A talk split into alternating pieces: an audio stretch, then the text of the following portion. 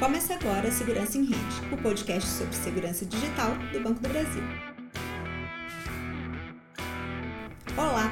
A gente sabe que controlar a vida financeira na palma da mão, pelo aplicativo instalado no celular, é a realidade de milhões de brasileiros.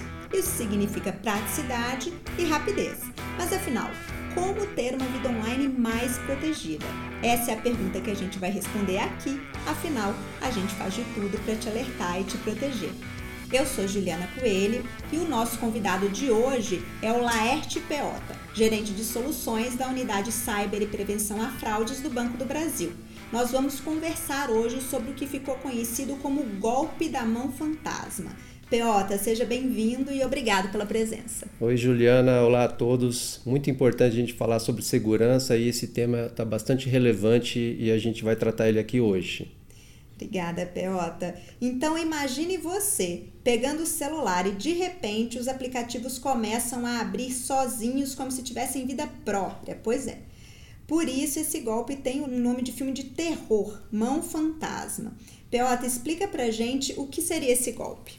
Bom, primeiro, né, é um termo mão fantasma, porque o celular ele passa a ter um controle pelo criminoso. Uhum. Nós vamos explicar um pouco à frente aqui também falando como que eles fazem isso, mas a princípio eles, eles entram em contato com o cliente de uma forma para que induza o cliente a instalar um aplicativo que vai controlar remotamente o seu celular. Por isso esse termo mão fantasma. Você vai, se você olhar para o celular, ele vai estar se movimentando como se você estivesse manejando o dispositivo. E aí sim, por isso que parece um filme de terror, né? Como se ele estivesse sendo realmente controlado por uma entidade, como se não fosse você.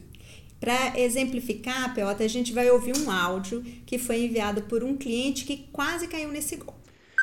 Fala galera, me ligaram do número do Banco do Brasil, aquele 4004-0001 o pessoal, o cara que, que me ligou me disse que era da área de segurança do Banco do Brasil e que tinha uma tentativa de transferência de R$ 2.500 da minha conta para uma outra conta que ele me falou o número e me falou o nome da pessoa, que obviamente eu não conhecia. Ele me disse que essa tentativa de transferência foi feita a partir do app do Banco do Brasil, instalado num telefone que não é o meu, no caso era um iPhone 11, que eu, que eu não reconheci.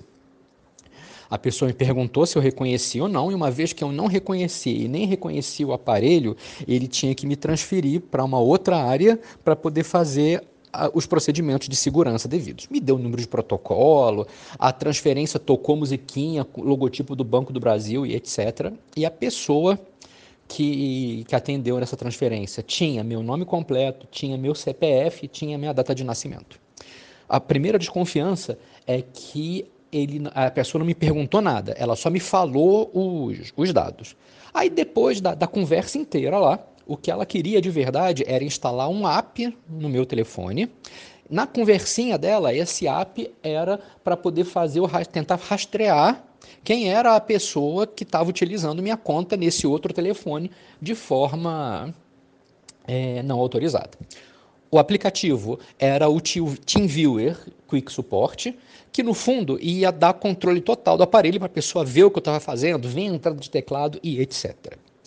Então, quando a pessoa pediu para fazer essa instalação, eu percebi que era fraude, desliguei o telefone, liguei de volta para o banco e o Banco do Brasil me confirmou que era fraude de verdade. Pois é, Pelota, ele começa o áudio dizendo que ligaram para ele do 4004-0001, o que já dá uma credibilidade para o golpe, né? Como que os golpistas fazem isso? Interessante isso, né? Porque você vai ver no seu telefone, você vai receber uma ligação como se fosse o 4004-001. E eles, eles conseguem emular qualquer número telefônico. Eles fazem isso de uma forma muito simples, que nós chamamos de spoofing. Uhum. Existem diversos aplicativos, diversas técnicas que permitem mascarar a origem da ligação. Então, quando você receber um telefone desse 4004, não é o Banco do Brasil, porque o Banco do Brasil não usa o 4004 para entrar em contato com seus clientes. Dessa forma, os criminosos eles dão uma legitimidade.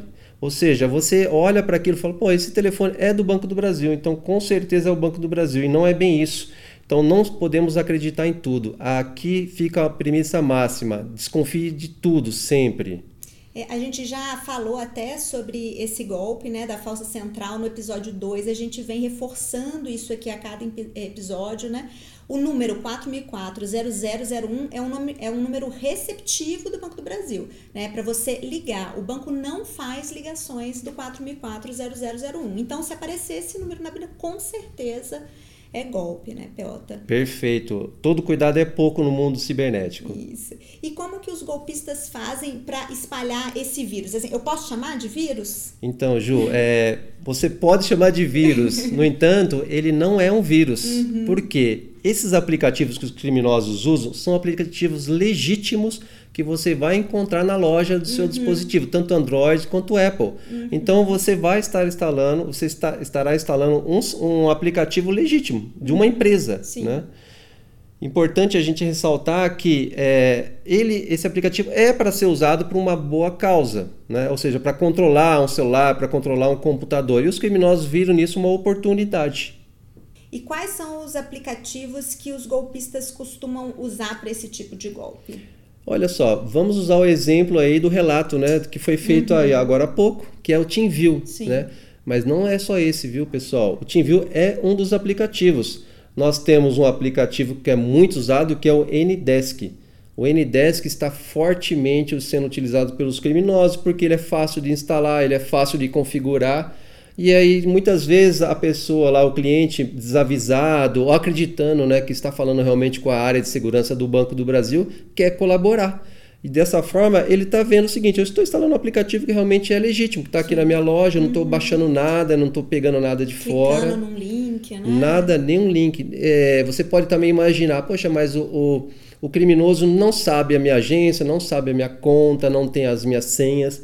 Só que um detalhe muito importante: esses aplicativos utilizados para controle remoto permitem enxergar a tela. Uhum. Ou seja, quando você pressiona uma tecla, principalmente quando você vai colocar sua senha, existe uma luminosidade que ela é acionada. Ou seja, você coloca o número 1, o número 1 fica em, em, em evidência.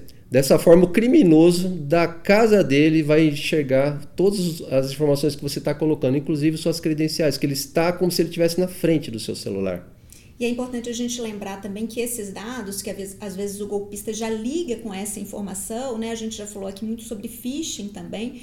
Às vezes você clicou em um outro momento num link falso que você acreditou ser de uma promoção e já informou algum dado anteriormente, né? Então o golpista ele já está ligando com um dado que ele tem de você porque ele roubou em um outro momento, né? Perfeito. É, nessa situação pode acontecer, uhum. mas ele também pode ligar para você de uma forma indiscriminada, onde ele só tenha só o seu telefone, alguns dados pessoais uhum. é, dos clientes tem muita coisa, gente, que já vazou na internet, né? Existe bases aí de, de, CPFs, nomes. Então a gente tem que entender o seguinte, que essa informação ela já pode estar em poder do crime.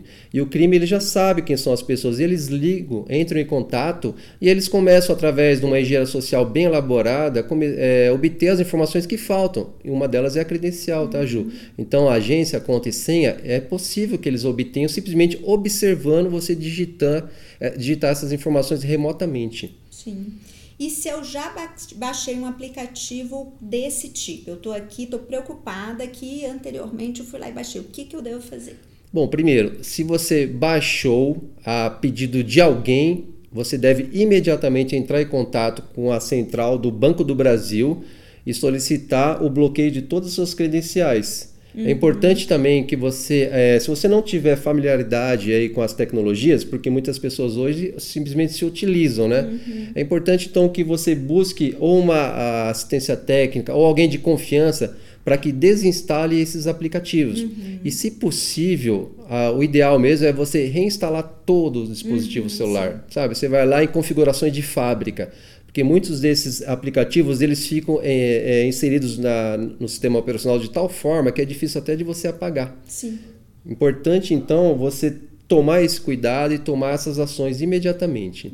O banco jamais vai pedir para você baixar um aplicativo em qualquer situação, né, Piotr? Nem esse, nem nenhum De outro forma aqui. alguma. O Banco do Brasil não solicita que você baixe aplicativo em local nenhum, né?